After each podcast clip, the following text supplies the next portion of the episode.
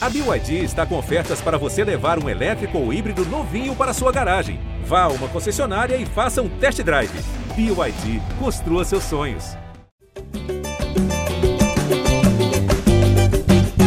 Gé Flamengo na área, começando a edição 280, a segunda especial Antes da decisão da Copa Libertadores, sábado tem Flamengo e Atlético Paranaense e todo mundo está na ansiedade, querendo saber informações, notícias e tudo mais sobre o Rubro Negro, que vai a campo nessa terça-feira. A gente está gravando aqui na terça na tarde. Logo mais à noite, Flamengo e Santos se enfrentam no Maracanã. Último jogo antes do Flamengo embarcar para Guayaquil mas a gente não vai falar quase nada sobre essa partida, porque estamos aqui para falar de Copa Libertadores. Eu, Jorge Natan, Hoje tem ao meu lado os repórteres Fred Gomes e Letícia Marques e também Arthur Mullenberg, a voz da torcida.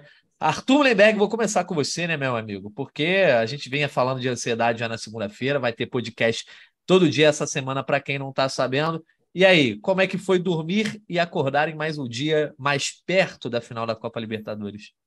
Fala, Natan, fala, Letícia, fala, Fred, meus amigos estão ouvindo. Porra, cara, estamos aqui, né, lutando contra a ansiedade fazendo o tempo correr o mais rápido possível, também difícil. O tempo, que vocês sabem, é uma estrutura relativa, e mas estamos lá.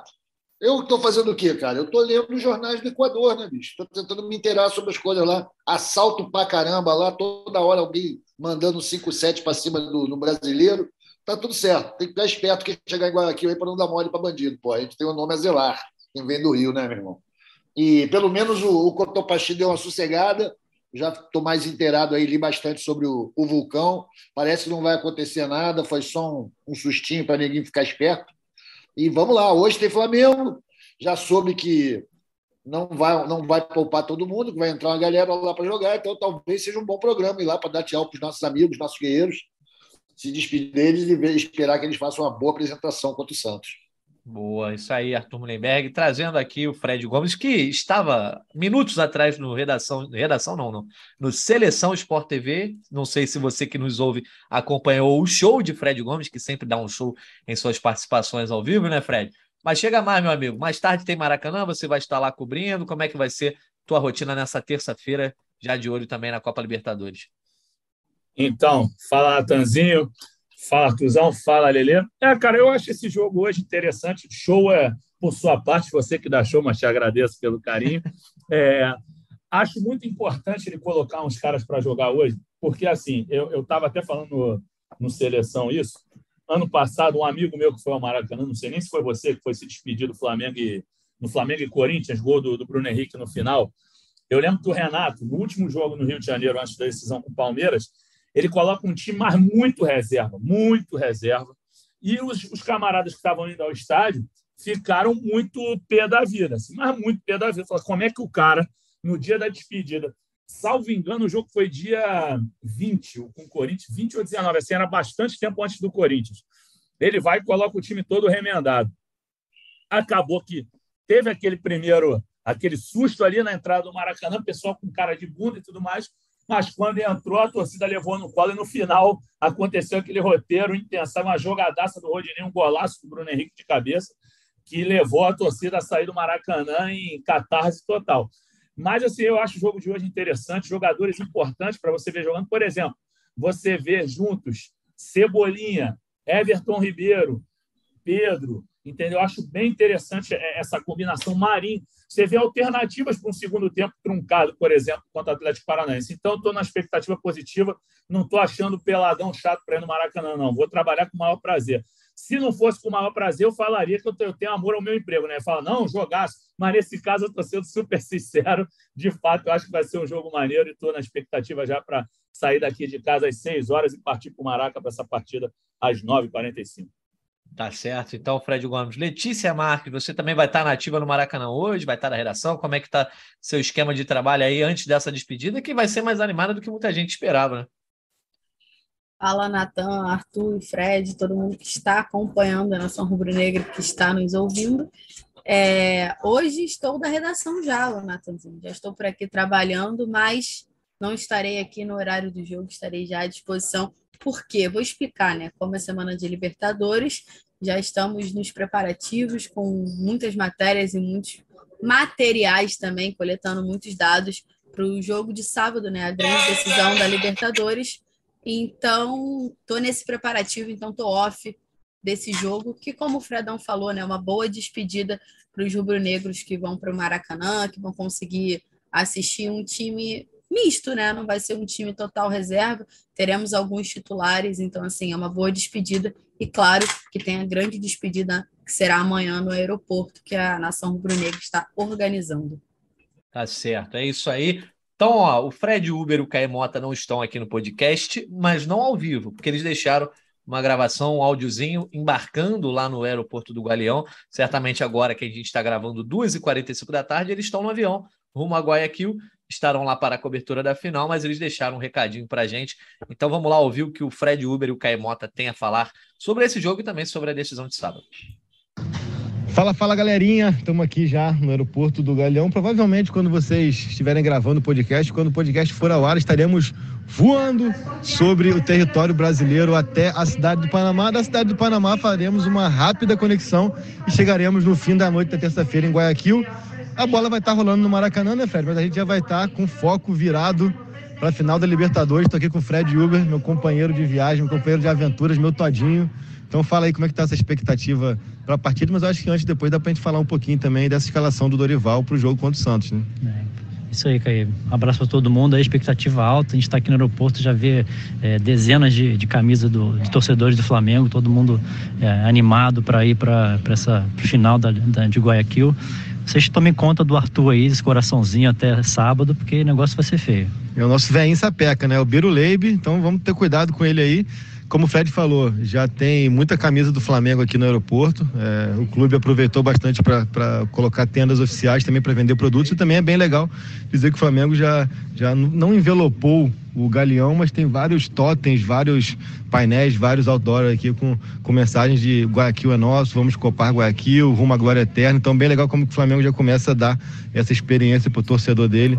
Desde aqui do embarque, a gente é, tem a sorte de estar num voo com uma conexão bem curtinha, então a gente chega em Guayaquil ainda nessa terça-feira, se não me engano, 8 e meia da noite em Guayaquil, 10 e meia da noite aqui no Brasil. Para vocês terem uma noção de tempo, a gente está embarcando agora às 11h35 aqui do Galeão. Então, mas a gente tem relatos também de muitos amigos até que estão saindo hoje ou já saíram e vão fazer uma peregrinação que passa por Bogotá, passa por Lima, passa por Quito, passa por Campos de Goitacazes, Teresópolis, até chegar em Guayaquil.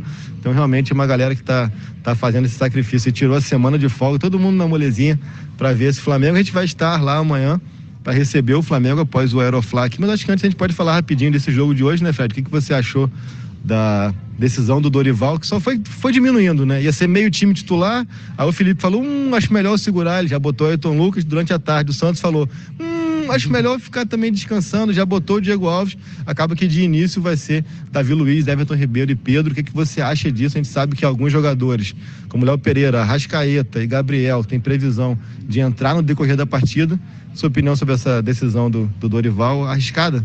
Ah, risco sempre tem, até treinar é risco, né? É, mas assim, eu acho que foi importante, acho que ele, pelo perfil do Derival, incluiu jogadores nessa decisão, jogadores experientes como o Felipe Luiz, cara que, tá, que tem condição, cara que sabe o que está sentindo, já tem experiência, que sabe dar essa, esse feedback. Então acho que foi uma boa, uma boa alternativa ele colocar os jogadores para rodar, mas acho que tem que controlar bem esse minutagem aí. A, a, esse jogo não é o não é o jogo que vai fazer diferença para o Flamengo, então tem que estar tá todo mundo com a prioridade total lá no, jogo de, de, de sábado para estar tá todo mundo bem. Me surpreendeu o Santos é, é, não querer jogar, mas é, tá tudo certo. Já jogou quase 30, mais 30, 32, partidas, 32 partidas seguidas, tá bom, deixa os outros goleiros atuarem um pouco e ele para ele ficar é, bem preparado para esse sábado para ele pegar tudo lá. Legal isso que pela nossa apuração, a ideia inicial do Dorival era poupar todo mundo.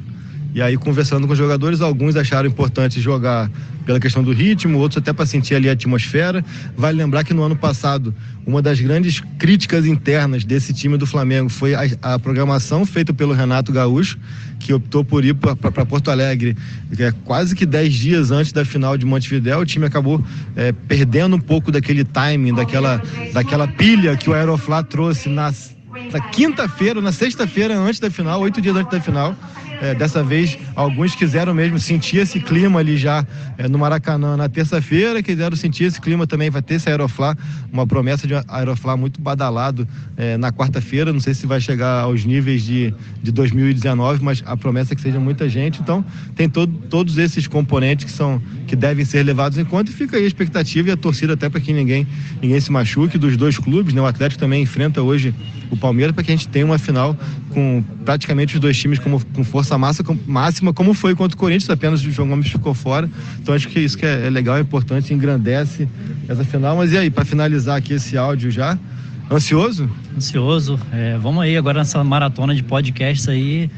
É, sempre que a gente puder participar, a gente vai dando um, passando um pouquinho do, do clima que está lá em Guayaquil, torcedores chegando, time chegando, é isso passar aqui para você, Natan, revelando aqui aquele bastidor que a gente tem no grupo lá, do Arthur com uma camisa do Nirvana, com a foto do Kiko, Leandro e Bruno do KLB. Valeu estar tá com vocês. Valeu, Caio Mota. Obrigado aí pela sua participação junto com o Fred Uber. Mas, o Arthur, que história é essa de KLB, camisa do Nirvana, chamar de, Viro, de Biruleibe, velhinho? Ah. Que, que perderam o respeito, Arthur. Bateu a saudade nos caras, né? Tá tudo certo. Pô. Eu gosto deles também, quero que eles façam um grande trabalho lá, que tem um voo tranquilo, longo, né? Até Guayaquil.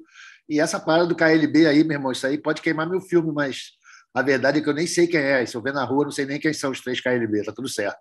Nirvana é só dois, só tem dois Nirvana, tá? Então, vai... esse aí não existe. Vai estar tá no Aeroflá, Arthur? Aeroflá, não sei se eu tenho idade para isso, não, cara. Eu gosto mais de ficar vendo as imagens da transmissão mas eu vou estar espiritualmente com, com o time, com a, com a, torcida, logicamente, né? Falando nesse negócio, cara, vou começar logo a abrir aqui minha, minha, minha, minha pasta de trabalho para trazer um assunto controverso, que é o seguinte, meus amigos: qual é o sentido, qual é o motivo e por que o Flamengo não organizou um fanfest para os seus torcedores no Rio nesse ano? A exemplo do que fez em 2019, quando botou o telão lá no Maraca e deixou o maior do mundo totalmente rubro-negro para a galera que não pôde viajar para Lima assistir o jogo. Esse ano, zero iniciativa. Deixaram ao sabor do mercado, a mão invisível do mercado que vai resolver isso. Eu sou totalmente contra essa postura do Flamengo. Eu acho que uma das, das funções do clube é a sua responsabilidade social com os seus torcedores. Pô. O nego precisa se reunir, precisa estar junto. Isso faz parte de ser Flamengo. E no, no clube desse esse ano, não sei porquê, não fez nenhum esforço para que isso se realizasse no Rio de Janeiro. Bola fora da diretoria e até agora não ouvi um argumento decente para que isso não tenha sido realizado. Se vocês quiserem meter o chinelo aí, fiquem à vontade. Mas também, se vocês tiverem explicação, eu vou adorar saber. Pois é, essa bola aí eu vou deixar com os repórteres, que eu não tenho explicação, mas vai que o Fred Gomes e a Letícia têm. Eu achei que o Natan ia falar mais. mas o, o Rodrigo. Não, eu quero falar mais, mas depois eu falo. Agora, agora vai contigo. Então fala, pô. Vai, vai, vai, vai estar tá contigo, pô. Aí depois eu venho. Vai. Não, é eu, eu ia falar de zoeira só, porque o Caimota chamou o Fred Uber de Todinho, meu Todinho, parceiro de aventura. É, rapaz. Ele, ele te chama de quê, Fred Gomes? Meu leite ah, moço? já que ele, é já que ele não me chamou de nada, deixa isso pra lá, entendeu? Deixa ele chamar o, o Xará de Todinho, deixa ele falar de KLB com o Arthur, eu tô fora. Inclusive, vamos parar de falar de KLB, um jogo importante essa semana ficar trazendo energia de música ruim, coisa horrorosa. Entendeu? Isso aí, Pelo Fred, de Deus, porra. É isso aí, que KLB o quê? Pelo amor de Deus. Porra, vamos respeitar o Flamengo. Mas, enfim, é, eu estou com o Arthur nessa. É, escutei, confesso que não vi a entrevista toda é, do, do Rodrigo Duncha ao BarbaCast, que ele falou foi questão de patrocínio que não, não foi rentável o Maracanã. Até não queria falar muito o que ele disse, evidentemente, porque eu não, evidentemente não, perdão, é, como é que eu posso dizer? Eu não quero me alongar demais, porque eu não, não assisti integralmente a entrevista. Mas eu estou com o Arthur pelo seguinte, cara, esse ano é mais complicado para a torcida eventualmente comemorar. Suponhamos que o Flamengo confirma um favoritismo e ganha o tri. Domingo vai ser super difícil, é, por conta da questão da eleição. Então, o Maraca seria o lugar ideal para ser feita uma festa, pelo menos de unir os rubro-negros. Assim, eu sei que no sábado é possível o pessoal ir para o Clipper, para o BG, em caso de título. BG é o Baixo Gávea, para quem não conhece. Na tua área, o Baixo Meia. Aqui, Copacabana não Agora é Alto Meia. Ba Baixo Meia acabou. Alto, Agora é Por que Meia. isso, hein? Explica aí. Não, vamos, não, eu acho importante te falar Só um parênteses, só um é parênteses, então. Ah, Porque o Ah. Baixo Meia é na região mais perto da, da estação e tal, os bares acabaram ficando mais vazios, e aqui no Alto Meia, que é mais perto da minha casa, que não é Ah. alto, mas a galera, para contrapor o baixo, abriu uma série de bares novos e melhores, entendeu? Tá, tá sendo frequentado mais e, e por uma galera assim que gosta Eu tô muito de falando beber. da elite, Entendeu? né? É, tô falando Tá. da elite. Aí o Alto Meia É. que é a moda agora, entendeu? Tu tá bem parado então, né, meu irmão? Mas é isso, estou com o Arthur. Acho a crítica dele justa. A torcida esse ano teve mais dificuldade ainda do que em Lima e Montevidéu. Entendeu? Porra, Lima era mais tranquilo de se chegar, Montevidéu a mesma coisa. Obviamente que, poxa, é, na, em 2021, com dificuldades ainda por conta da pandemia, a questão de vacina, a pandemia não estava totalmente controlada, mas está, estava em vias de, de estar completamente controlada. Enfim, eu achei bola fora também. Acho que tinha que ter fanfest, sim, alguma coisa no Maraca tinha que ter. Pois é, eu, tô- eu tenho visto muita gente reclamar, já, já foram falados aí de patrocínio, etc., mas de fato vai fazer falta, né? E até porque lá em Guayaquil a, a notícia de que muita gente não vai, então seria pelo menos interessante ter o Maracanã cheio para ter uma, mais imagens de festa. E em 2019, né, Letícia? Que você ainda não já estava cobrindo o Flamengo em 2019, mas teve muita imagem legal no Maracanã. Então, Natan, completando o que o Fredão falou, né? Ele falou sobre a- uma declaração do Rodrigo Dunche, que é um dos vice-presidentes do Flamengo. Ele comenta ao Barba Cast, que é um podcast, ele faz o seguinte comentário, abre aspas para o Dunche. O custo de fazer uma operação dessa, a FanFest, de colocar os telões como aconteceu em 2019, é muito alto. E os patrocinadores não cobriram nem para largar. Então, nós não conseguimos viabilizar. Fecha aspas.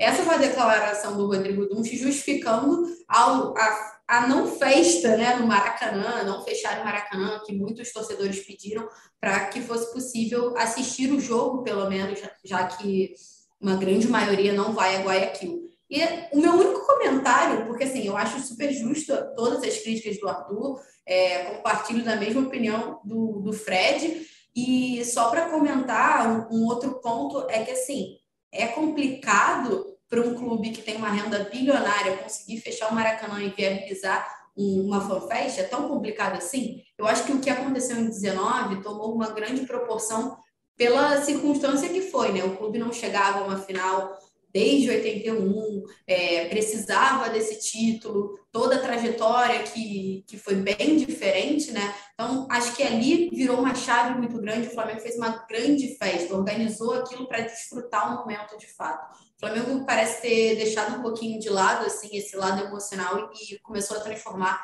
essa essa, essa nova fase em muito racional em alguns momentos, o, o que não é tão bom, ao meu ver, né? Claro que deixando muito explícito que é a minha opinião, eu acho que se faz necessário essa fanfest para deixar todos os torcedores cada vez mais próximos do clube e é uma grande festa. O Fred já, já comentou que por conta da, da eleição que vai acontecer no domingo é, será muito complicado. Não sei nem, se é permitido uma festa no domingo em caso de título do Flamengo por conta da eleição. Então, assim, essa é a declaração do vice-presidente do Flamengo, que foi o único que falou oficialmente sobre o assunto, né? Diga-se de passagem. Pois é, o fato é que não teremos nenhum tipo de festa oficial do Flamengo. O Atlético Paranaense vai fazer na Arena da Baixada, né, Arthur? E enquanto isso, lá em Guayaquil, já tem equipes de TV chegando, os nossos setoristas também estão a caminho. Tem torcedores, certamente, é, que também já estão indo para Guayaquil para tentar, de repente, pegar uma passagem mais barata, né? Quanto mais antes ou depois consegue, melhor. E a gente já falou, lá tá rolando negócio de vulcão, tá rolando negócio de assalto. Agora, a chave vai virar mesmo, acho que só depois dessa partida de hoje, que é amanhã até o Aeroflá. Aí, amigo, aí é ansiedade na veia e cada um certamente já está se programando para fazer a sua festa.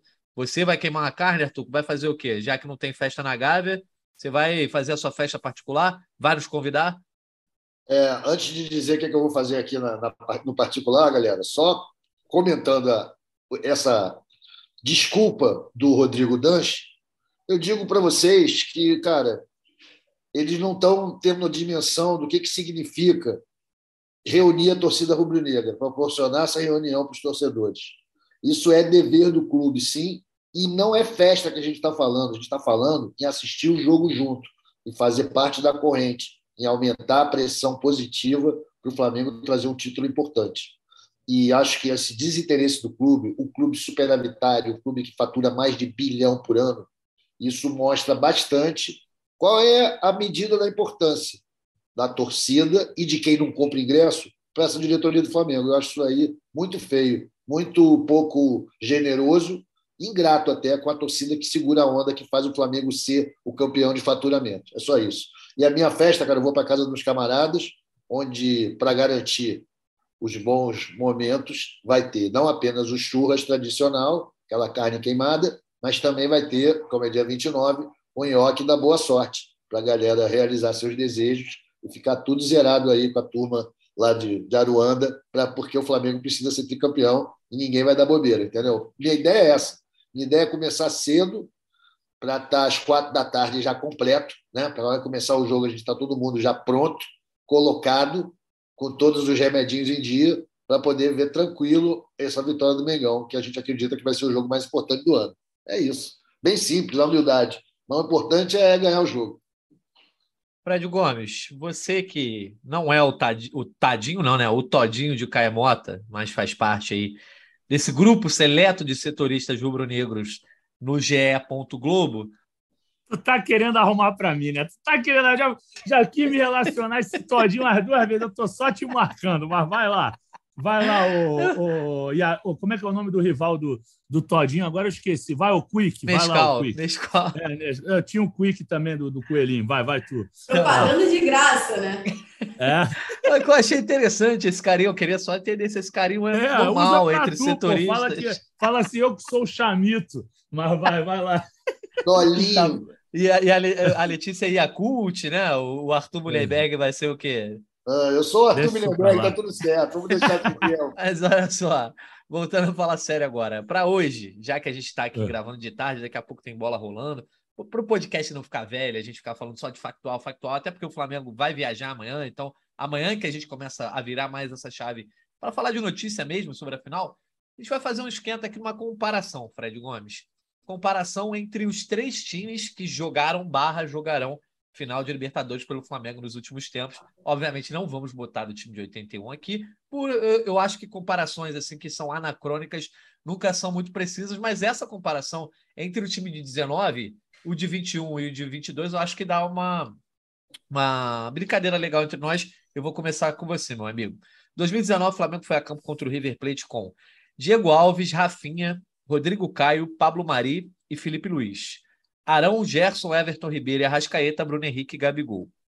21. Diego Alves, Isla, Rodrigo Caio, Davi Luiz e Felipe Luiz. Arão, Andreas, Everton Ribeiro, Arrascaeta, Bruno Henrique e Gabigol, sendo nove remanescentes de 2019. As únicas mudanças foram. foram é, nove, exatamente. Não, oito. Isla, Davi Luiz e Andreas. Foram as mudanças com relação ao time 19.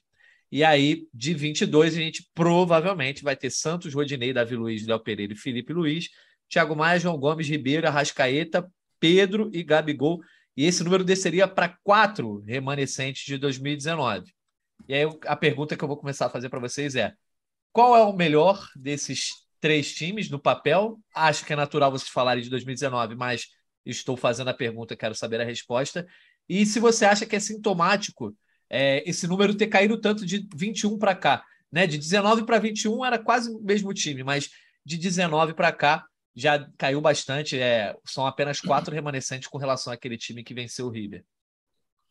Então, Natan, vou eu, né, que você falou. Vamos nessa. Eu acho 2019 melhor, sim. É, em relação, a, a, gente pode até fazer comparação nome a nome, não sei como é que você vai conduzir isso futuramente, mas assim, você pega o Diego Alves, ele envelheceu, mas se você perguntar quem, quem chega melhor para cada final, naquela época o Diego Alves já era pegador de pênalti, sempre foi goleiraço. Acho que ele era mais firme que o Santos, embora o Santos não solte bola e tudo mais, ele tinha mais história. Rafinha é um dos maiores laterais da história do Flamengo. Talvez o Arthur tenha um ressentimento por conta daquela saída em 2020 e tal, mas pô, o cara jogou bola demais, encarnou a camisa do Flamengo como poucos. Rodrigo Caio de 2019, zagueiraço.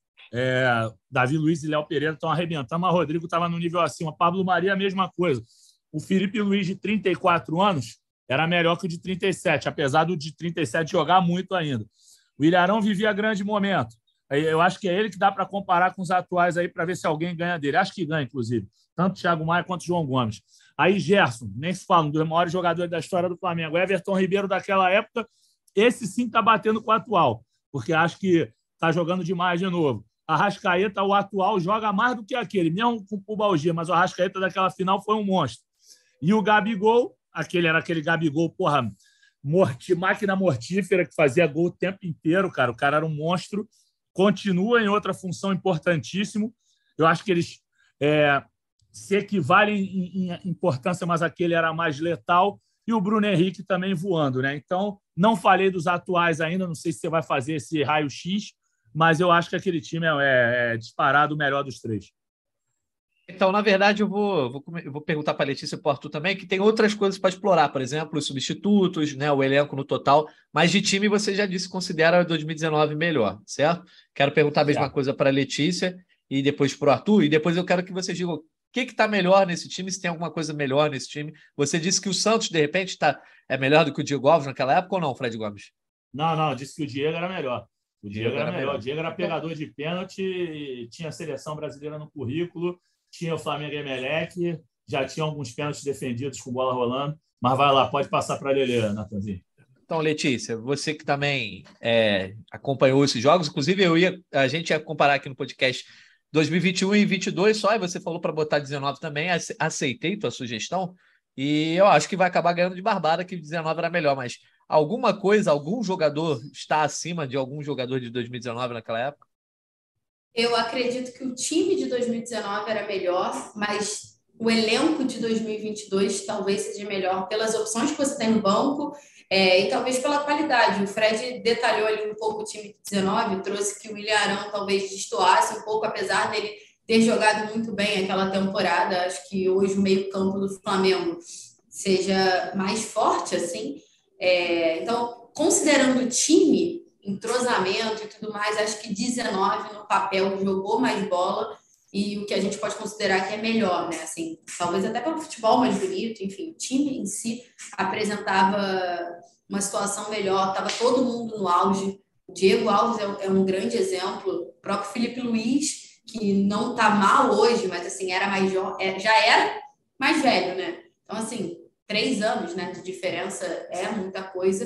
É, concordo assim embaixo com toda a análise do Fred, mas pontuo que no elenco eu considero 2022 mais forte pelas opções. Assim, olhando o banco rápido em 19, você tinha, me lembro fácil assim, do Tuller, Lincoln, Renier, Pires da Mota. Eu acho que hoje o banco do Flamengo é muito melhor. Não a gente vai trazer. Com certeza. Não à toa, o, o, só para completar, então, só o raciocínio. Não à toa, esse banco do Flamengo, que a gente considera banco na Libertadores, é o time que levou o Flamengo a uma reviravolta no Campeonato Brasileiro e conseguir chegar lá na, nas primeiras colocações, né? Então, eu acho que analisando nesse contexto, o elenco hoje dessa temporada é melhor, mas o time de 2019 jogou mais bola. A gente vai trazer de secado esse banco aí na, na, na, no final da nossa brincadeira, só para perguntar ao Arthur se ele acha também o time 19 melhor. Quem te dá saudade daquela época lá, Arthur, nesse time que ainda é um grande time, tá aí pronto para jogar na final de Libertadores, mais de 19, quem é que você tem saudade, Arthurzão? É, tenho saudade do Rodrigo Caio inteiro, né? E tenho saudade também do Mari, que jogou muito bem. E tenho Pô, saudade achei que você ia falar Gerson. E do Gerson, ia chegar lá. Do Tem saudade de todo mundo, então. Não, cara, mas do Rafinha, por exemplo, apesar da nossa lateral ser fraca, ser o nosso ponto fraco, né, em vários pontos, o Rafinha eu não tenho muita saudade, não, porque eu acho que ele pô, queimou um pouco o filme com a saída dele ali, daquele jeito, quando ele foi lá para o Olympiacos. Né, um negócio que ficou meio estranho. Mas tudo bem, já passou. É, mas eu acho o 2019 realmente melhor, mais equilibrado. Né? Mas, como a Lele falou, hoje o nosso elenco é, é mais, é melhor. O elenco é mais forte. E eu acho que os jogadores também, individualmente, evoluíram. Arrascaeta e Gabigol, apesar de não serem momentos né, que tu está fazendo mais gol, está jogando mais voltado para o time. Acho que ele hoje é um jogador melhor do que ele era em 19. Arrascaeta, mesma coisa, mesmo, mesmo meio bichadinho, jogando melhor. E o Ribeiro, mesma coisa. Então, eu acho que todos eles evoluíram muito. Os remanescentes, quem ficou, ficou bem, né? Então, melhorou. Eu acho que a gente está num, num momento legal agora. Essa comparação é sempre muito afetada pela conquista.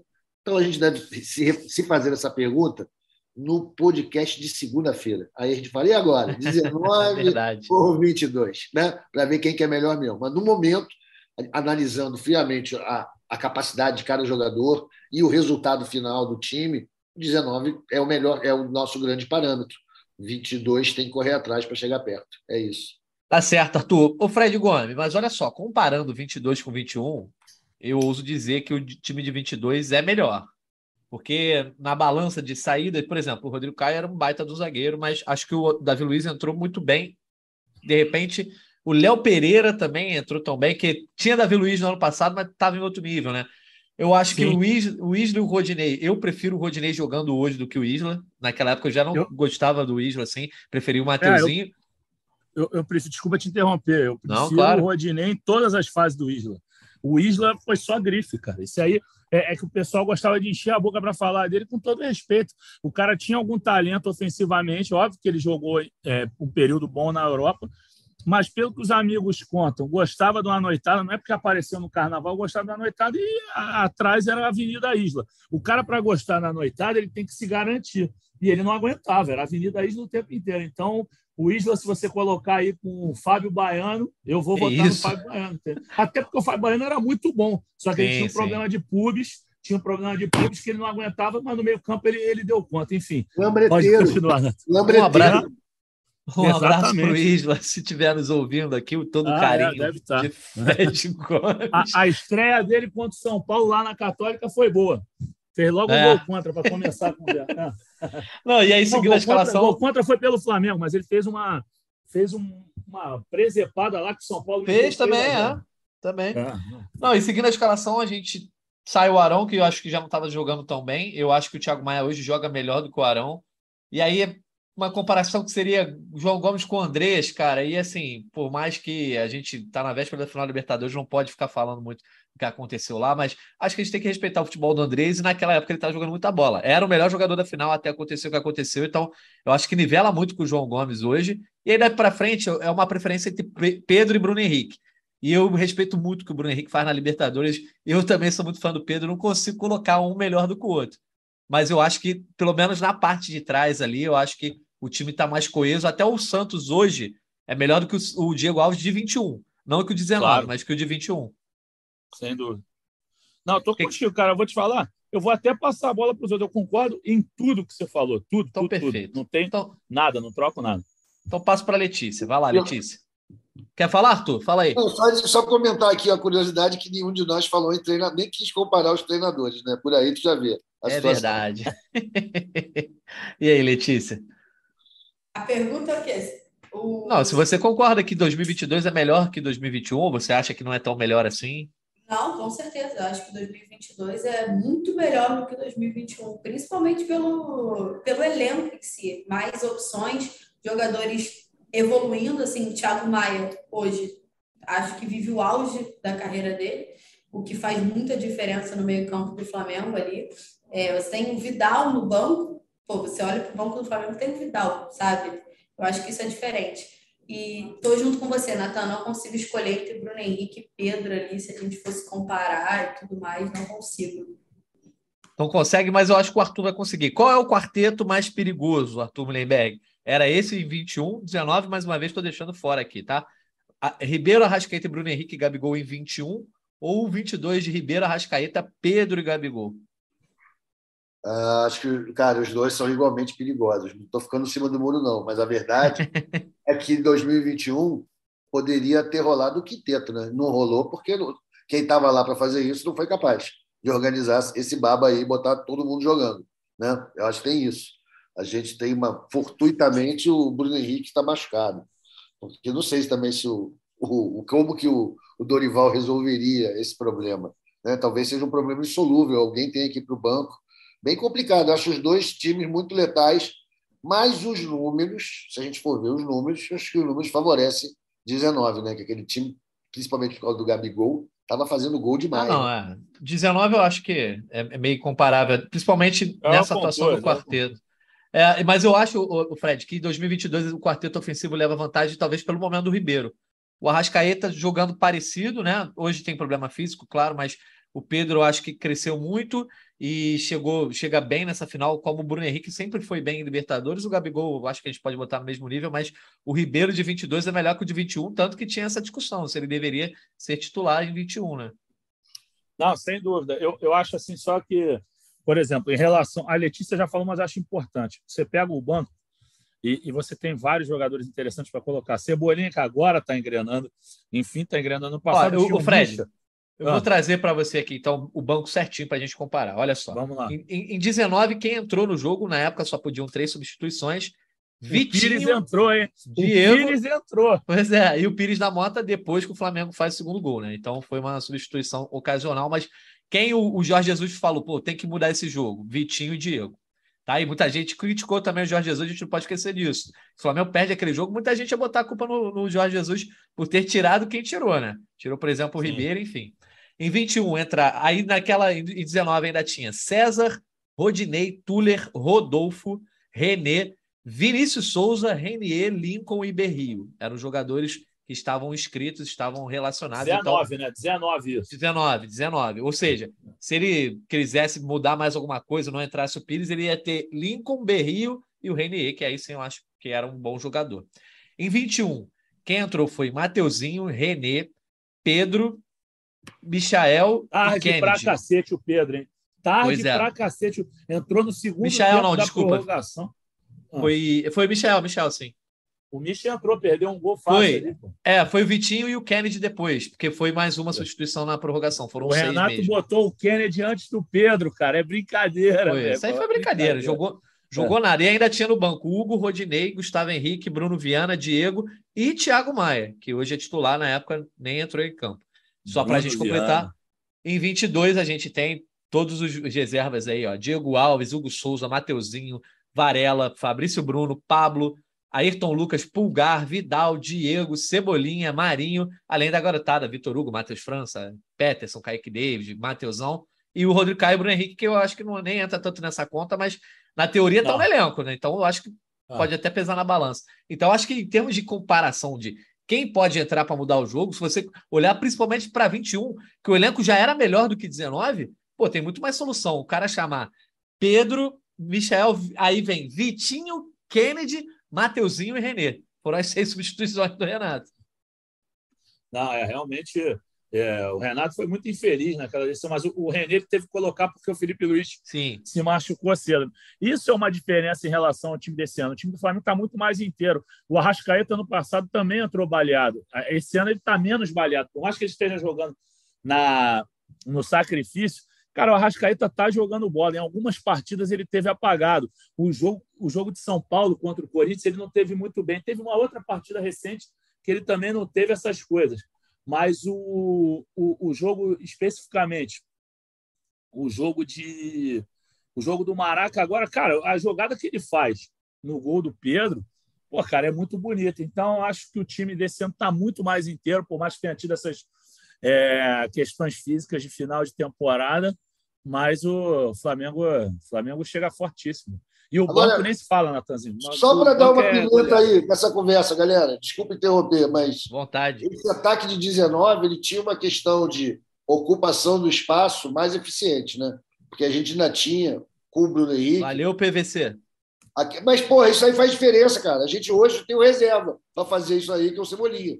Essa escapada pela esquerda, aquela bola longa, uma correria doida, né? A gente não tem mais isso hoje. É outro jogo. O Flamengo hoje joga muito mais por dentro do que pelo lado do tempo do, do Jesus. Porra. E talvez isso não seja uma, exatamente uma evolução, mas é uma adaptação à realidade. Depois e a gente não, não é pode esquecer, Arthur, a gente não pode esquecer também que o Vitinho 19 é diferente do Vitinho de 22, 21 que foi embora, né? Ele era tava, tava jogando melhor e até o Diego também. 19 era um outro Diego que na época ninguém sabia, era uma incógnita e que entrou e mudou o jogo. Mas não, hoje. Se fosse o Diego, o Flamengo não ia ser campeão. Tem que Exatamente. falar isso. O pessoal, o pessoal a, to, a, torcida hoje detesta o Diego ter uma bronca. Quer dizer, a torcida não, os corneteiros, né? Porque, assim, até outro dia no Twitter é, tinha uns caras pô, falando: e aí, Fred, tá ganhando quanto da Ocean? Ocean quem faz a, a gestão da carreira do Diego nas redes sociais. Está ganhando quanto para falar bem do Diego? Até um amigo meu falou: Fred, tu tá duro, processa esses caras aí que tu arruma um dinheirinho. Porque, meu irmão, aí na, cara, é, é assim, é, é, de você ficar boquiaberto quando vem os caras e falam que o Diego é o pior camisa 10 da história do Flamengo. Eu falo, meu tá Deus, louco. esses caras não conhecem o Flamengo. Entendeu? O que esse cara fez na final, as pessoas esquecem. O Arrascaeta tomou a bola do prato, mas quem deu o primeiro combate, quem desestabilizou o prato foi o Diego. Entrou dando carrinho. O Gerson. O Gerson estava morto no campo. Assim, o Gerson, que é um dos maiores jogadores da história do Flamengo, o Gerson estava morto, estava já machucado, saiu chorando de campo.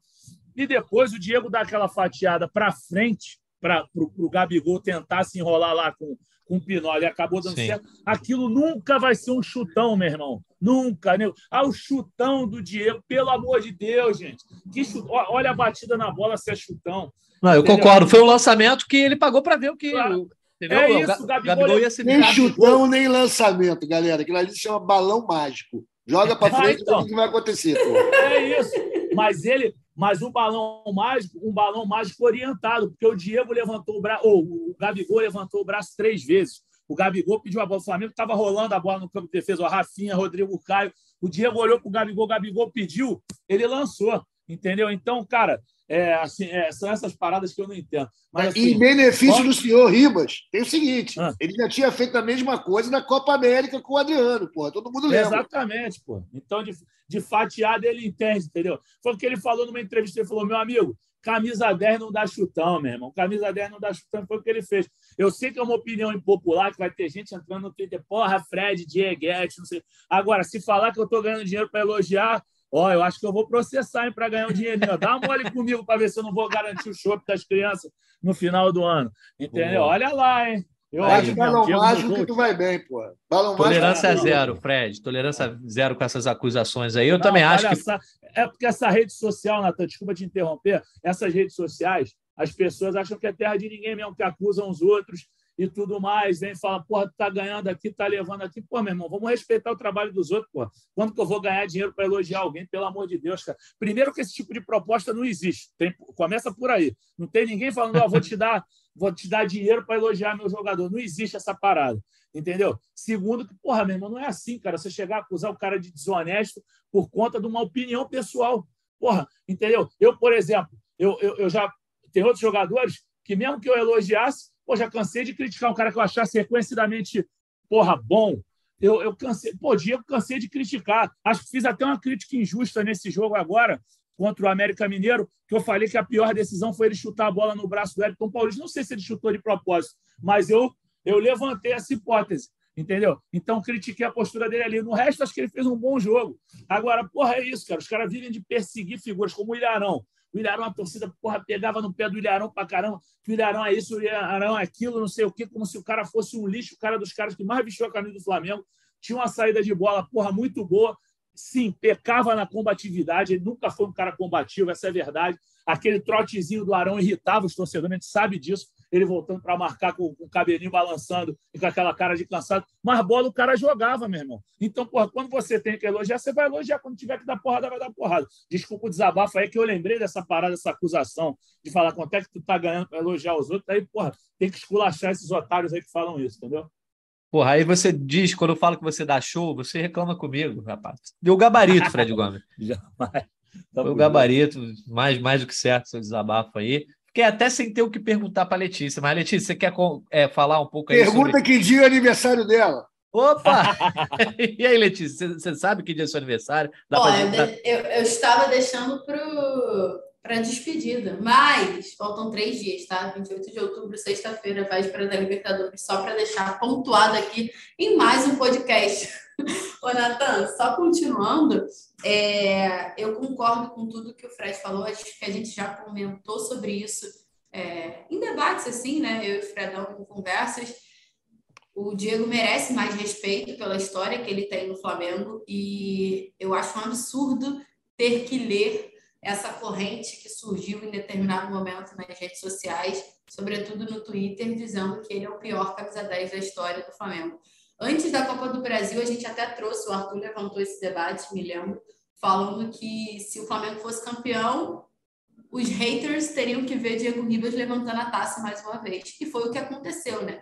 Acho que isso diz muito da história do Diego no Flamengo, o cara que pegou lá atrás, né? Tipo, ele pegou a construção disso tudo, assim como outros, Everton Ribeiro, Diego Alves também, mas assim, acho que o Diego Ribas é, é o grande nome que, que traz essa virada de chave que resulta nesse Flamengo de hoje, né? Esse Flamengo multicampeão e esse Flamengo que se mantém, é, que tenta se manter numa hegemonia. E o Diego faz parte disso, faz parte da história e merece mais respeito. Sobre o Ilharão, que foi outro personagem que o Fredão comentou aí, não vou nem entrar nesse mérito também, é outro cara que merece mais respeito é, por tudo que construiu, sobretudo pelo que fez em 2019, porque de longe foi a melhor temporada da carreira dele, que resultou em excelentes atuações e resultou o ano mágico que entrou para a história. 2021 ali ele já oscilou um pouco, mas ainda se fez importante em determinados momentos principalmente na conquista do Campeonato Brasileiro de 2020, né? Aquela virada ali, quem diria que ele, como zagueiro, fosse fazer parte de um, de um momento importante. Mas, enfim, é, é coisa do, do Twitter, do torcedor que gosta de pegar no pé. Não sei se esse elenco, só um grande paralelo, assim, não sei se esse elenco vai, esse elenco de 2022, né, que eu digo, vai ter um nome aí injustiçado. Acredito que não. Acho que pelo se tiver, será o Diego que vai se manter aí, porque se o Flamengo for campeão sábado, é ele que vai levantar a taça. É bom que todo mundo já esteja ciente disso, porque é o que vai acontecer em caso de título. Mas sim, eu acho que essa temporada de 2022 virou a chave de alguns nomes que estavam na parte de baixo ali do Flamengo. Rodinei, Léo Pereira, enfim, eu acho que isso é um ponto interessante também e um pouco diferente das outras temporadas. É isso. Diego Ribas, que foi responsável, não ele, mas foi o alvo do primeiro Aeroflá, que teve participação direta em 19. A gente tem que respeitar muito o Diego Ribas, né? E Arthur Mullenberg, a gente também tem que saber que é, o momento do jogador tem várias, várias mudanças e tem vários ditados que a gente pode utilizar que o tempo é o senhor da razão, o tempo cura tudo, o tempo só não muda a morte, enfim, nada como um dia após o outro. E o Rodinei, eu acho que mostra muito isso. Eu acho que seria um desfecho legal para vários atletas do Flamengo sendo campeão da Libertadores, ele seguindo a sua vida. Tenho certeza que se o Diego for campeão da Libertadores, a torcida vai esquecer isso, vai só lembrar de 2019, dessa fatiada, do balão mágico e de diversos elementos. E a torcida do Flamengo, ao mesmo tempo que é muito chata e pega no pé, mas também é muito fácil de esquecer, né? A torcida do Flamengo é maravilhosa e precisa de pouco para mudar de opinião com relação ao jogador e voltar a, a ter carinho por ele, né? É, e acho também, cara, que assim a gente é muito influenciado pela menor rede social de todas, a mais tóxica, a mais maluca, né, que fala mais merda, que é o Twitter, né? Que é o que menos pessoas frequentam. Então, a gente tem uma ideia de que oh, o Diego é super contestado, meu brother. Quando ele passa ali no Maracanã, a galera bate palma à vontade para ele. Não tem um lá para dizer, ah, Diego, você, você realenta o jogo, você é o Diego Giras, você devia ter parado. Ninguém fala isso. Todo mundo fica amarradão. Então, é aquele negócio. A gente tem uma amostra muito pequena com o Twitter, que faz muito barulho, reverbera muito, por culpa de vocês, que são jornalistas e frequentam essa rede. Né? Ela acabou virando o farol da inteligência humana. Mas, pô, cara, tem uma galera que se amarra no Diego. Eu não estou entre esses caras. Eu critico já, acho que ele passou o tempo dele, mas enquanto ele estiver no elenco, meu irmão, força total para ele, é lógico. E aquele negócio, ele é o capitão. No sábado ele vai levantar mais uma taça, ele vai ficar lá. Então, porra, quem é, quem é antidieguista, se prepara aí o fígado, irmão. Você vai ter que aguentar o cara levantando mais uma. Assim como o Diego Alves também. Vai estar tá lá levantando a parada. É assim, são os três capitães do time. Está funcionando desde 19, vai continuar. E, porra, parabéns aí, cara, para quem consegue sublimar esse tipo de coisa e ver o jogo como ele é.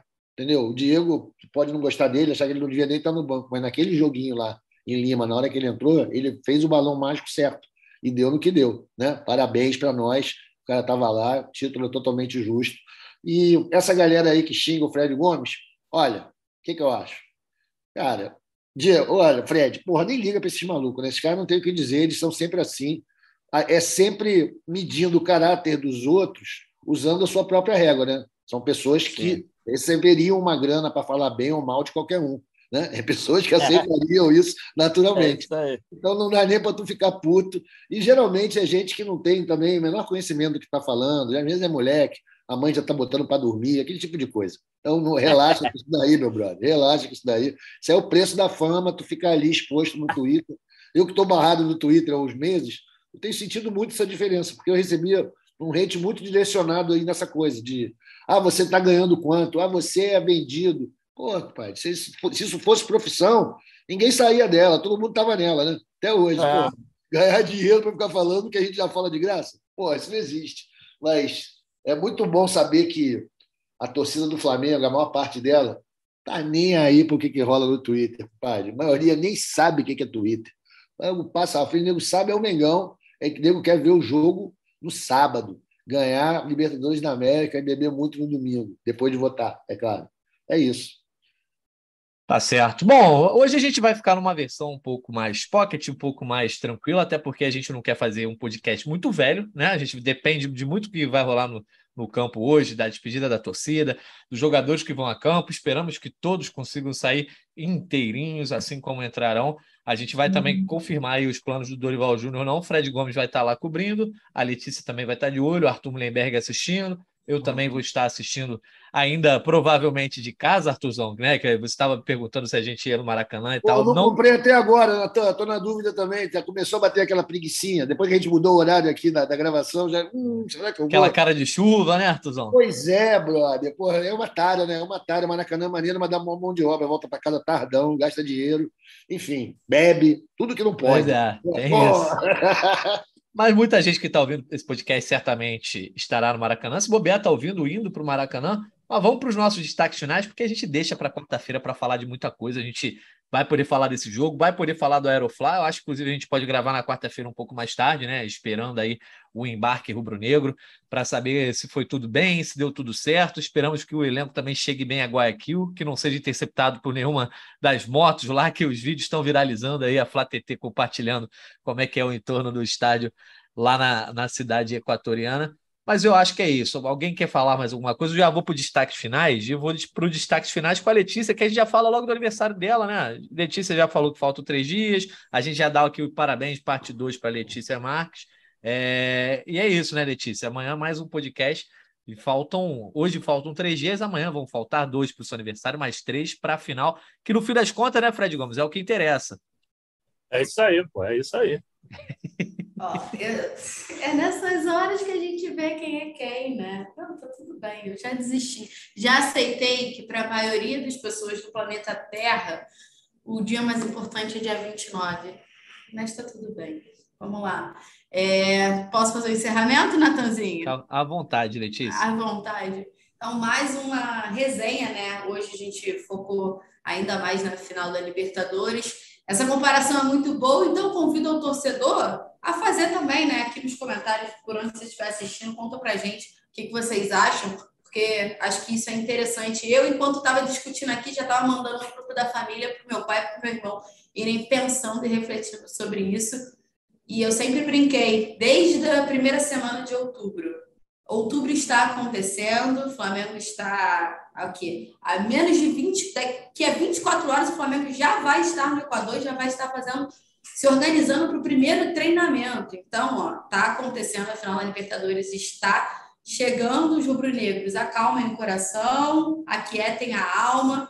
É, esse daqui é especialmente para o Arthur, né? Acalma o coração, aquieta a alma. Vai para o jogo hoje, já estou te dando aí um apoio moral para você ir para o jogo, se despedir do, do time que vai com alguns titulares hoje para a partida contra o Santos, para ter essa despedida aí. Maracanã por enquanto, mais de 35 mil ingressos já foram vendidos, então deve estar cheio, assim como o aeroporto, que quem puder comparecer aí, a gente já fez uma matéria muito legal, está lá no GE, eu e o Fredão. É, por volta das 7 horas, a concentração no aeroporto, se você quiser se despedir do Flamengo, que embarca para Guayaquil às 10 da manhã de quarta-feira. E é isso. Pô, então a gente vai ficar ligado nesse embarque, gravamos o podcast depois, ainda não sabemos a hora, mas certamente vai ser um pouco mais cedo do que hoje, que a gente ficou aqui mais pegado no noticiário, com as demandas, mas certamente deu tempo aí da galera que está nos ouvindo até o final de acompanhar esse podcast e também já emendar no de quarta-feira, né, Fred Gomes? Teu destaque final, agora que daqui a pouco você está a caminho do Maracanã para trabalhar em Flamengo e Santos. Amanhã estamos de volta. Natanzinho, eu, eu queria destacar é, uma matéria que eu ainda não assisti, Eu estava aqui enquanto eu falava com vocês. Não, mas é mesmo, eu ainda não assisti, mas eu sei que ficou maneira. Que é o seguinte: é, foi o Rafael De Angelo e o Ivan Raul que produziram para o GE TV. Eu estava me preparando para entrar no seleção, eu não assisti, mas eu tenho certeza que ficou maravilhosa. É com a dona Fátima, uma torcedora super simpática do Flamengo. Não sei se você viu esse vídeo. Ela tem 85 anos e ela apareceu rezando no gol do Rodinei. E aí ela fala uns palavrões, ela gira e até aparece o que não devia aparecer quando ela levanta a camisa comemorando. E aí ela foi no CT, abraçou o Gabigol, pediu para o Gabigol meter o Louro Pivete na final. Cara, uma figuraça. E aí eu estou usando o recurso aqui da minha, da minha TV a cabo aqui, que você consegue recuar a programação, então já está no ponto aqui. Quando eu parar de falar, eu vou começar a assistir Dona Fátima. Dona Fátima, como eu não vi ainda, não sei de onde a senhora mora, se a senhora escuta a gente, se a sua filha escuta ou não, mas queria mandar um beijo para a senhora. A senhora é muito simpática, 85 anos de Flamengo, e sábado a senhora vai ver mais uma taça. Que velhinha bonitinha, cara, que fofinha e idosinha aqui, Dona Fátima. Estou vendo aqui ela beijando o escuro do Flamengo, muito maneiro. Dá saudade até da minha avó, que não era Flamengo. Minha avó não era Flamengo, não, mas também era muito simpática. Todas as duas não eram Flamengo mas eram muito queridas, principalmente a daqui que morava no meu prédio, aqui, uma baixinha gordinha, muito bonitinha, adoro velhinha. Então, um beijo para dona Fátima. E aí, dona Fátima, prepara o coração aí, que sábado a senhora vai, vai ver mais uma alegria do seu Flamengo aí. Boa, valeu, Fred Gomes. Então, um abraço para você, um beijo para dona Fátima, né? Não creio que ela esteja nos escutando, mas se alguém conhecê-la, mostre o podcast para ela também, a gente deixando. Ô, meu irmão, ela é moderna, hein?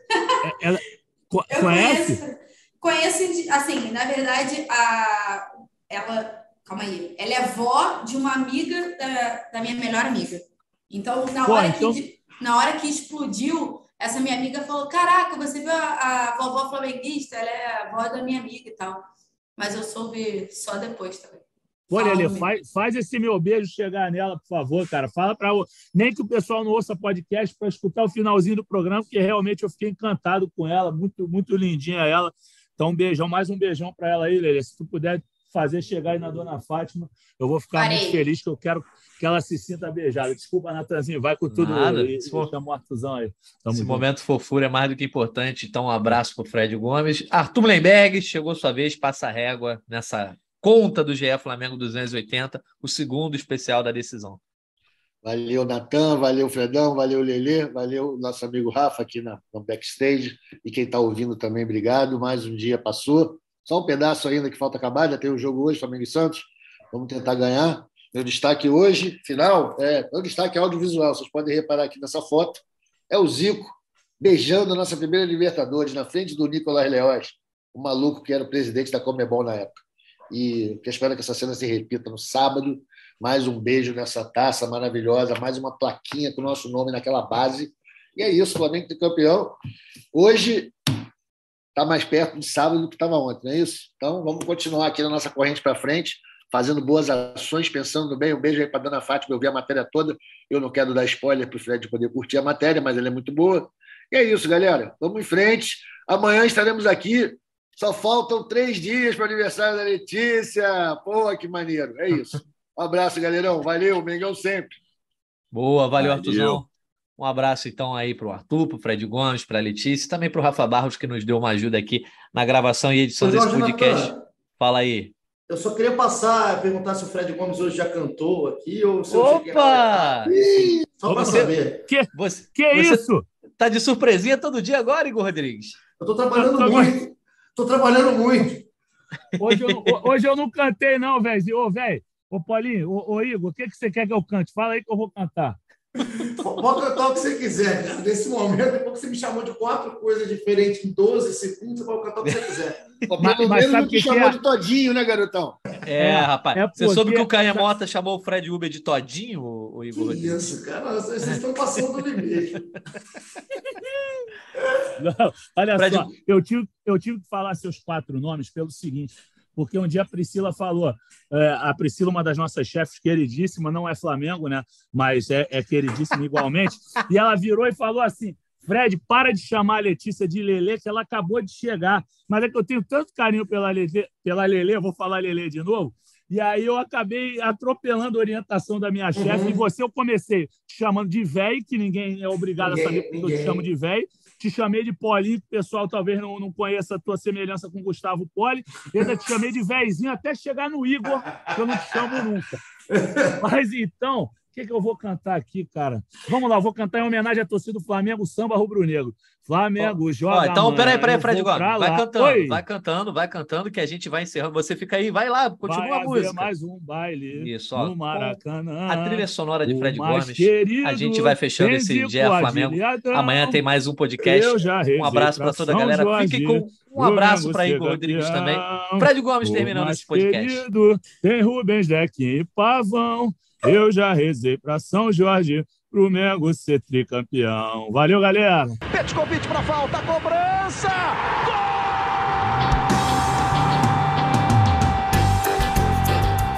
É o GE Flamengo.